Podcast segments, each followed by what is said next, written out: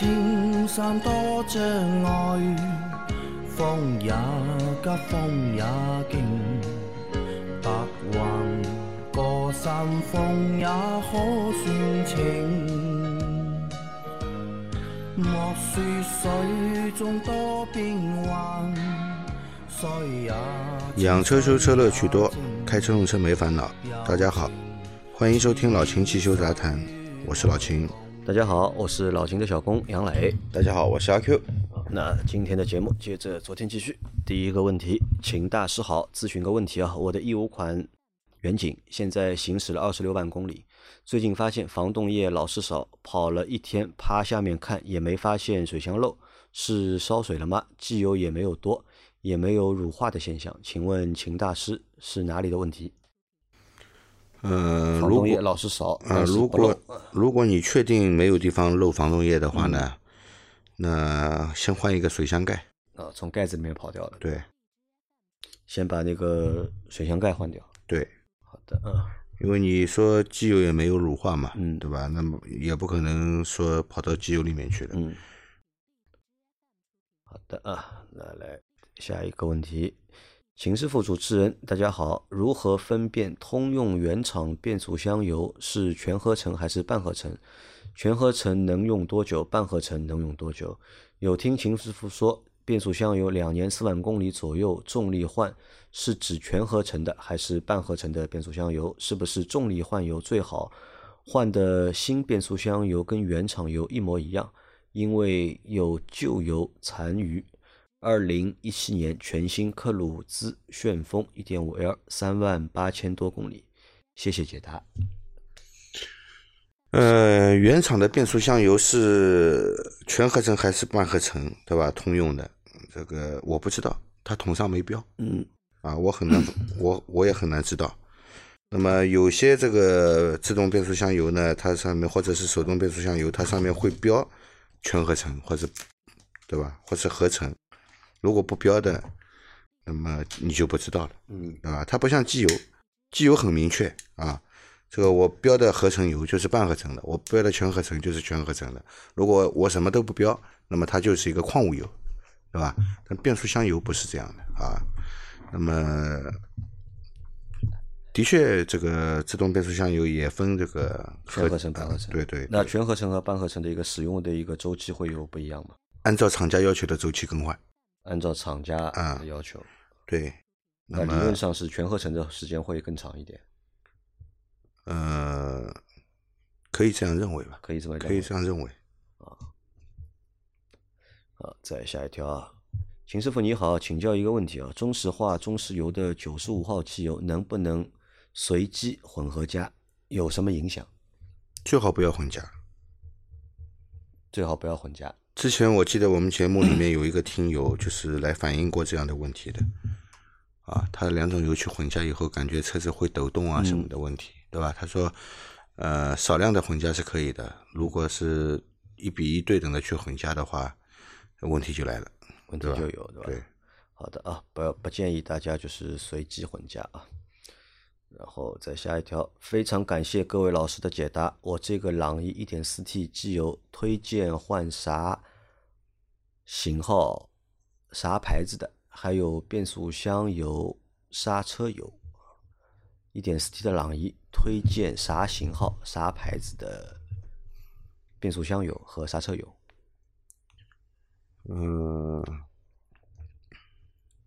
推荐什么型号牌子的呃，机油、变速箱油机油刹车油啊。机油？你可以考虑使用五 W 四零的。五 W 四零，对，那变速箱油用原厂的，刹车油呢刹车用 DOT 四的。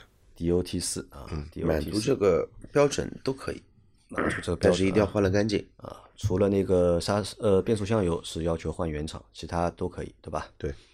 好，然后再下一条，秦师傅，主持人你们好，昨天看到东方 C 杰在电视广告里做了大通的商务车，感觉很大，性价比也很高，二点零 T 配八速手自一体，请问上汽的发动机和通用的那款 LSY 是同一个系列吗？另外，这个车在电视里看感觉地板很高，上车有一个台阶，这种车为啥把车子设计的那么高？现在包括荣威的 MX 八也是，上汽的发动机和八 AT 组合可靠性如何？谢谢。先说大通的商务房车发动机吧，跟通用的 LSY 不是一个发动机。对，不是的，上汽的发动机的话呢，可以说是基本上都是于参考了通用的 LS 系系的系列，但是的话呢，整体的一个设计的东西跟它的一个我们说核心吧，还是有蛮大的一些区别在里头的。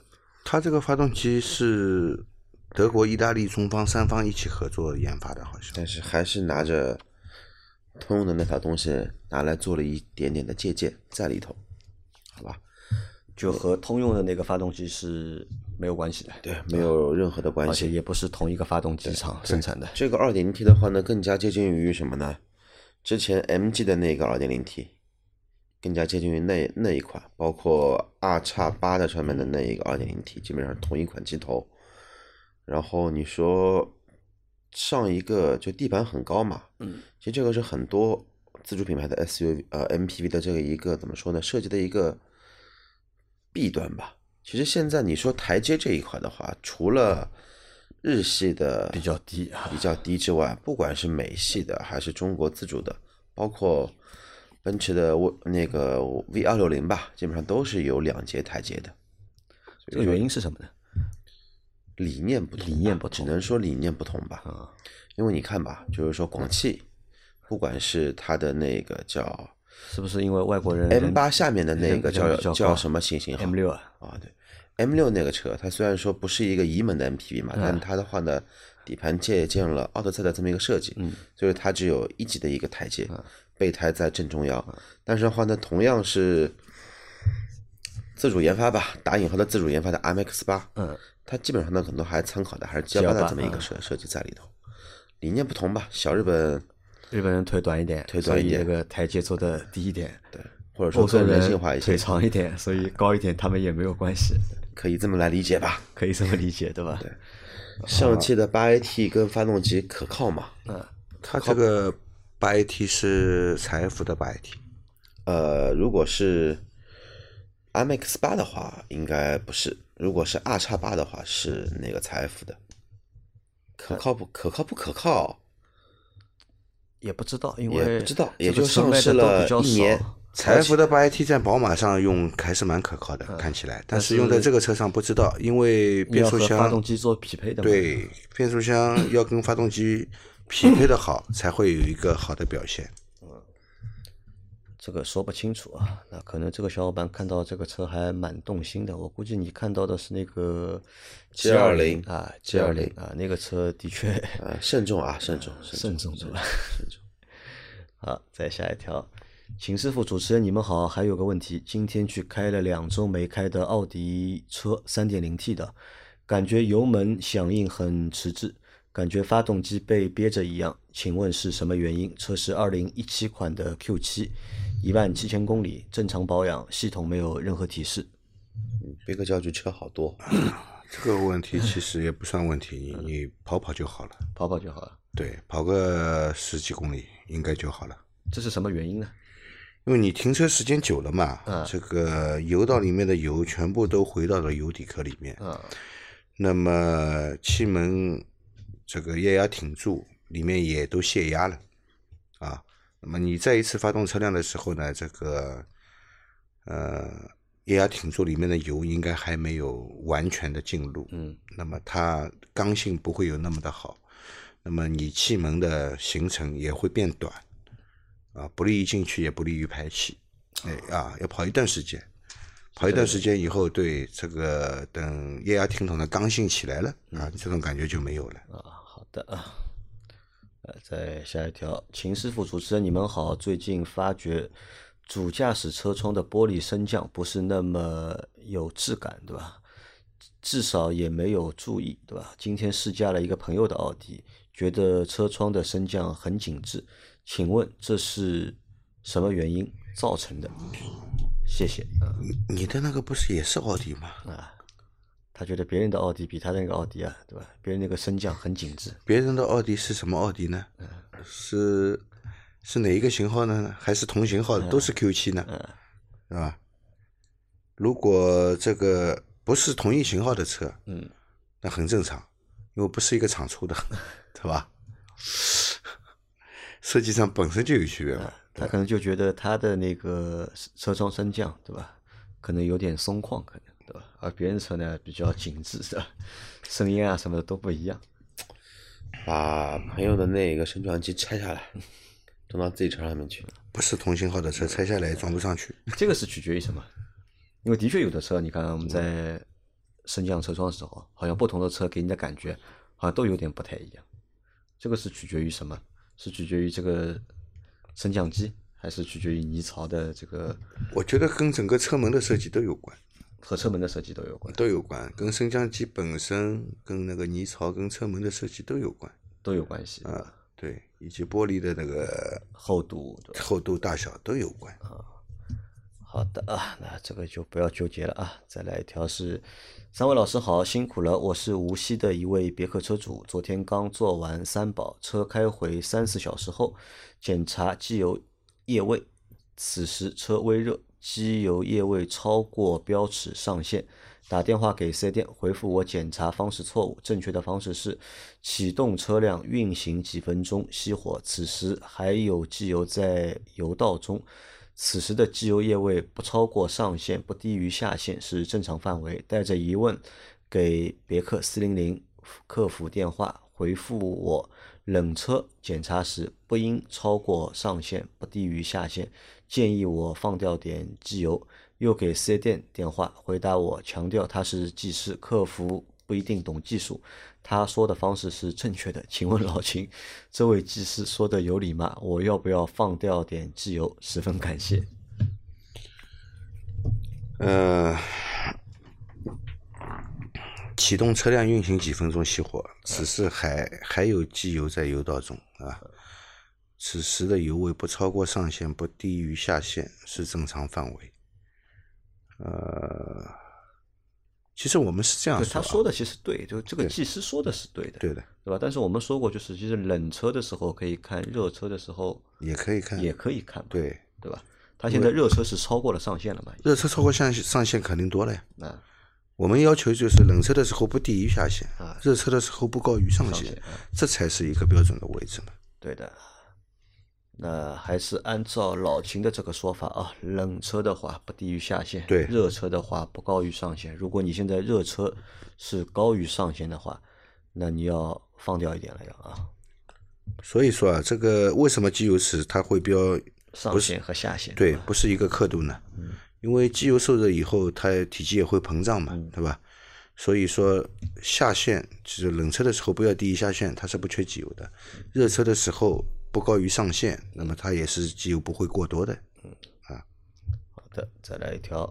秦老板你好，我买的二手零九年自动挡塞拉图，停车状态挂底档，手放方向盘能感觉到抖动，放空档就没有，开起来方向盘不抖，什么原因？怎么弄？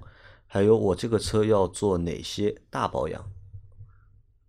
零九年的塞拉图二手的对吧？啊，零九年的车时间也挺长了呀。对它怠速的时候，对吧？怠速的是放在 D 档，方向盘会有抖动，对吧？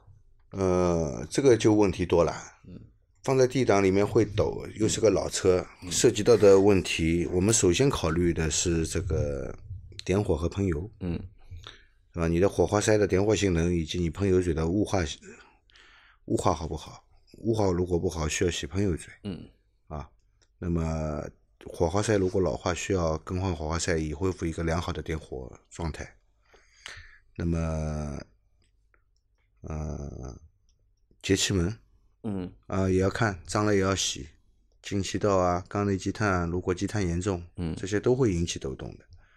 然后呢，这个发动机机脚那么长时间了，啊，如果是原车到现在没没换过，也会老化，啊，也也也会引起你挂在底档的抖动，嗯有可能就是挂在空档的时候、P 档的时候啊没那么厉害，挂在底档抖的特别厉害，嗯都有可能的，好吧？犄角也有可能啊。然后还有就是变速箱油，嗯也会引起你说的这种现象。那他现在是个二手的嘛，对吧？那他现在这个车要做哪些大保养？可能要把我们之前节目里说的所有的东西啊，应该二十都要做一遍。五期的节目里面，根据你的公里数，根据你的车况来决定一下。反正就不知道你这个车做了这么多的大保养，是不是能再买一台这个车？零九年的塞拉图，两万块钱，两万块钱买不到的，三万块没有这么高的啊，没有这么没有这么高，不是没有这么低啊，一台七八万的车开了十二年还能卖个两万多块钱，那是太神了。太神了，对吧？啊，好的啊，那这个叫像阿 Q 所说的，对吧？真的，如果那个大保养全部做一遍的话，衡量一下经济价值和你这辆车要开多久。嗯，好，再来一个问题，三位大咖好，有几个问题。老款马自达三排量二点零，一感觉，嗯，冰冻的空调管暴露在高温的机舱里，想尝试空调低压管用硅胶管包裹隔热，会不会空调制冷效果更好？二发动机舱盖与雨刮连杆处有一条大的胶条，这条这根胶条如果拆掉，行驶中应该会有大量的热风从这里排出，有利于发动机的散热，但同时也担心有什么弊端。三 AT 变速箱公里数较少，四年重力换一次油，非常干净，对吧？油底壳没有任何杂质和金属粉末。下次换油的时候，直接放旧油后加新油，是否可行？可以像发动机一样，从变速箱的油标尺处抽出油来吗？会不会抽的干净？感谢三位的辛苦解答。哦，他有三个问题啊。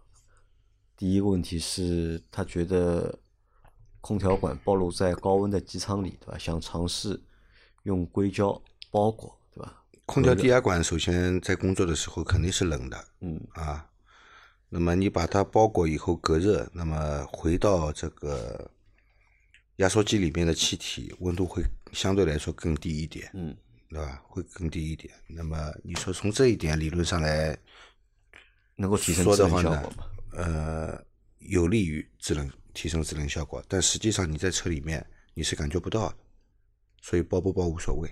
包包无所谓。为什么呢？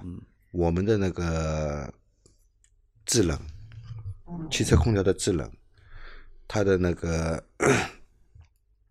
它的那个逻辑啊，这个温度的逻辑是这样的啊，它是根据蒸发箱的温度来决定，呃，这个因为你这个车它不是变频变频空调啊，其实汽车上也不应该叫变频空调，叫变排空调啊。这个它是靠这个，只是控制一个泵头离合器啊，来决定这个泵是工作还是不工作。那么由谁来决定呢？就是由蒸发箱的温度传感器温度到了它就不工作了，温度不到，这个它就继续工作。所以出风口的温度其实是一样的，你不会觉得空调更冷。嗯，好的。那它第二个问题啊，发动机舱与雨刮连接杆处有一个胶条，嗯那个东西你拆掉呢，其实对你这个车的散热没有任何的提升，反而会什么呢？反而会加速你的雨刮器的那一套联动机构老化，加速老化，加速锈蚀。然后的话呢，这点你可以参考一下什么呢？这个你的车是水冷的还是风冷的？嗯以你这个车不是水冷的，你只不过是加速了什么呢？加速了发动机舱内的热量嗯往外去传导，这个跟发动机的散热是没半毛钱关系的。它散热靠什么呢？靠水箱、靠风扇、靠撞风来进行一个降温。你就这边开了一条缝，嗯，完全没毛线用。没用，对吧？对发动机舱底部通风足够了。好的，他第三个问题是关于换变速箱油的，因为他这次换下来的油，他觉得蛮干净的，包括油底壳，对吧，也蛮干净，没有杂质和金属粉末，所以下一次换变速箱油啊，他能不能换一个方式？他可能就不想拆油底壳了嘛，拆，因为要换滤芯。因为要换滤芯，对吧还是要拆油底壳的。对，能够用他说的那个嘛，可以像发动机一样从变速箱与不建议油标尺处抽出油来，不建议是吧？不建议，对，是抽不干净还是怎么？抽不干净。抽不干净，你那个就你那个从油尺导管这里插插入的话呢，这个插不到底的，插不到底，插不到底的。好的啊，再来一条。三位老师好，我想问一下，二零一一年十一月份的金杯海狮车，变速箱下面漏油，平时放着只漏一点，但是出去跑了几十公里以后回来漏的就特别严重，漏的应该是机油。曲轴油封已经换过了，还是漏，请问还需要怎么维修？曲轴油封如果已经换过了，并且你保证曲轴油封安装上没有问题是正确的，那就只能换曲轴了。只能换曲轴了，对换油封已经没用了。对，啊好吧，啊，再来下一条。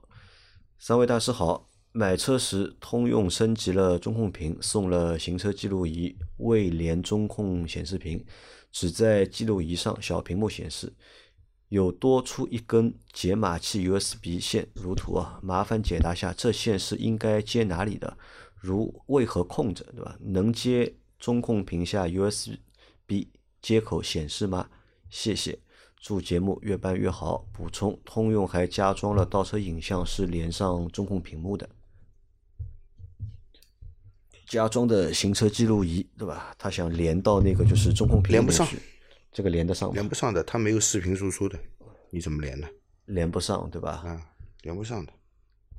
那他说就是多出了一根就是解码器 USB 线，他想问这根线呢是放哪里的？这根线是给你加装的那个机头接外接设备的，比方说接 U 盘这些外接设备的。但不是去接行车记录仪。对的，对吧？啊，如果你行车助理要显示的话，行车助理要有一路视频的信号分到你那个中控屏，对，才可以。对，啊好的啊，再来，哎啊，最后一条，三位大师好，辛苦了。问一下大师们，现在福特福克斯 ST 蓝为什么不配备手动挡？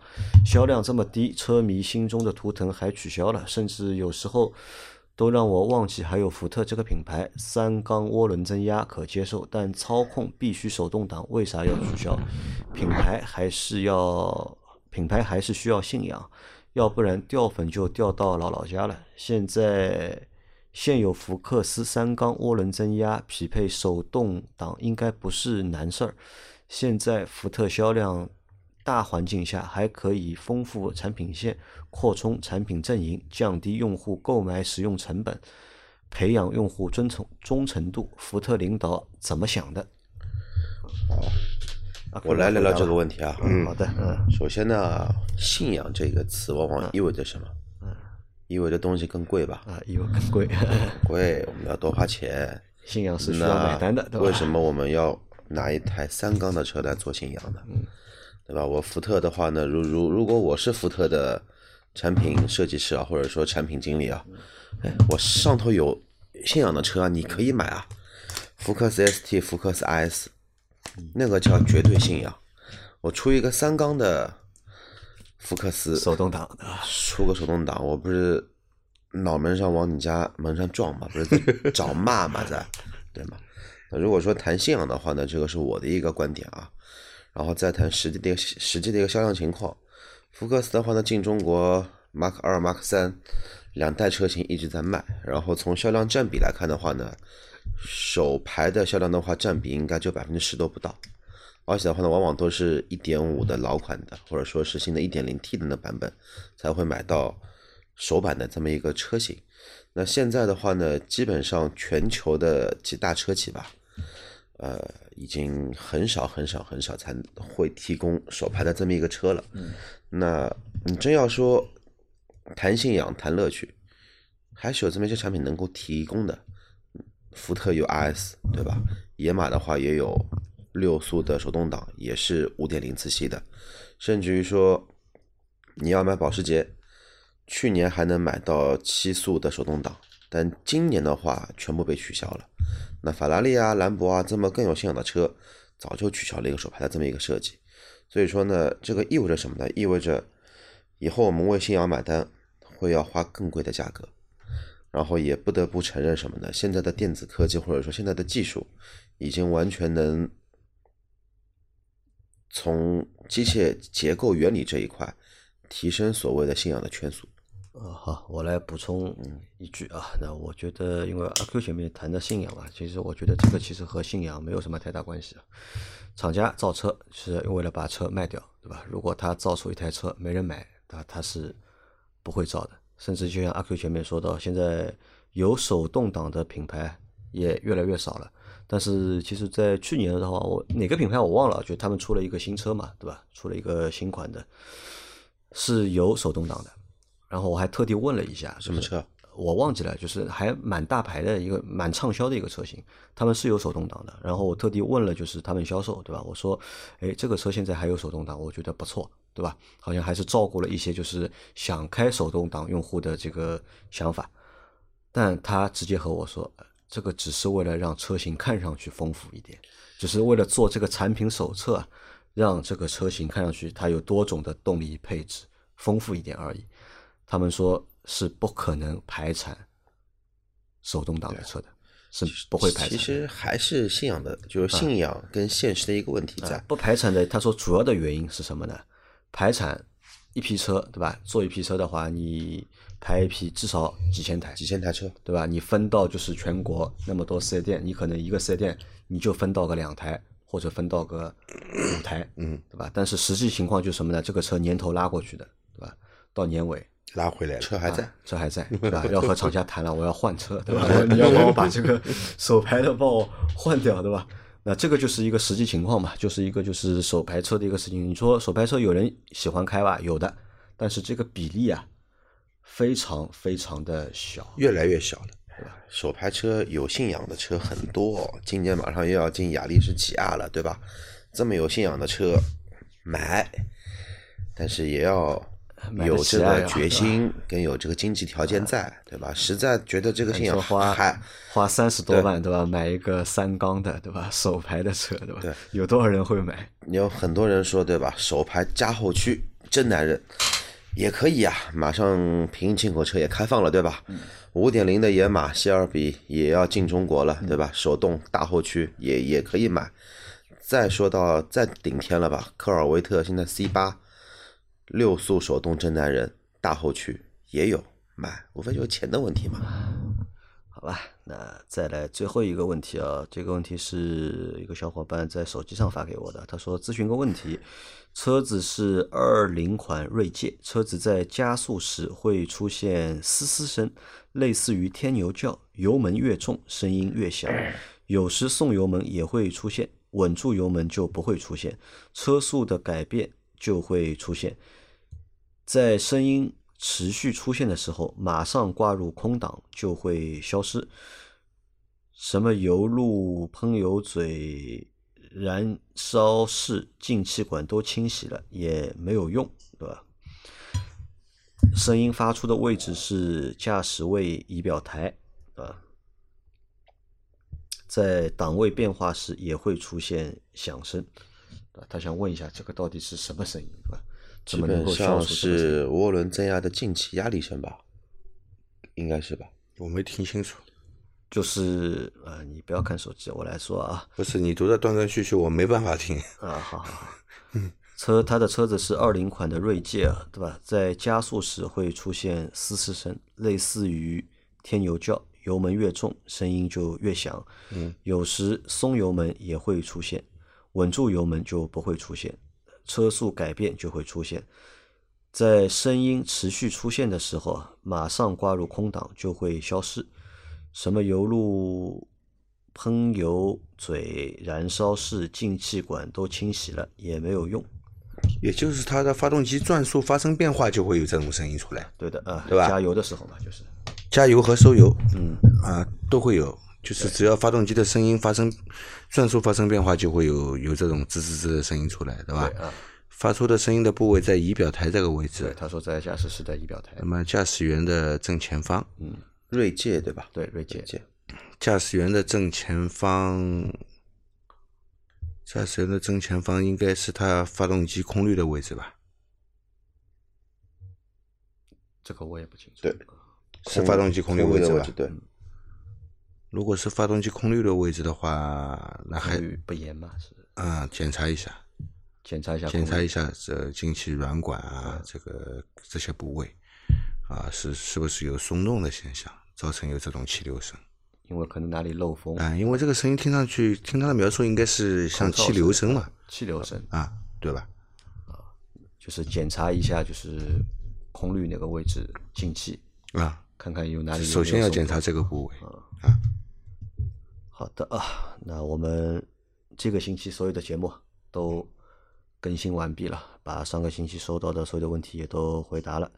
大家有任何养车、用车、修车的问题，可以留言在我们节目最新一期的下方，我们会在下周的节目里面一一给大家解答。明天是星期六，还会有一期我们西米会员的专享节目，我们明天再见。好的，拜拜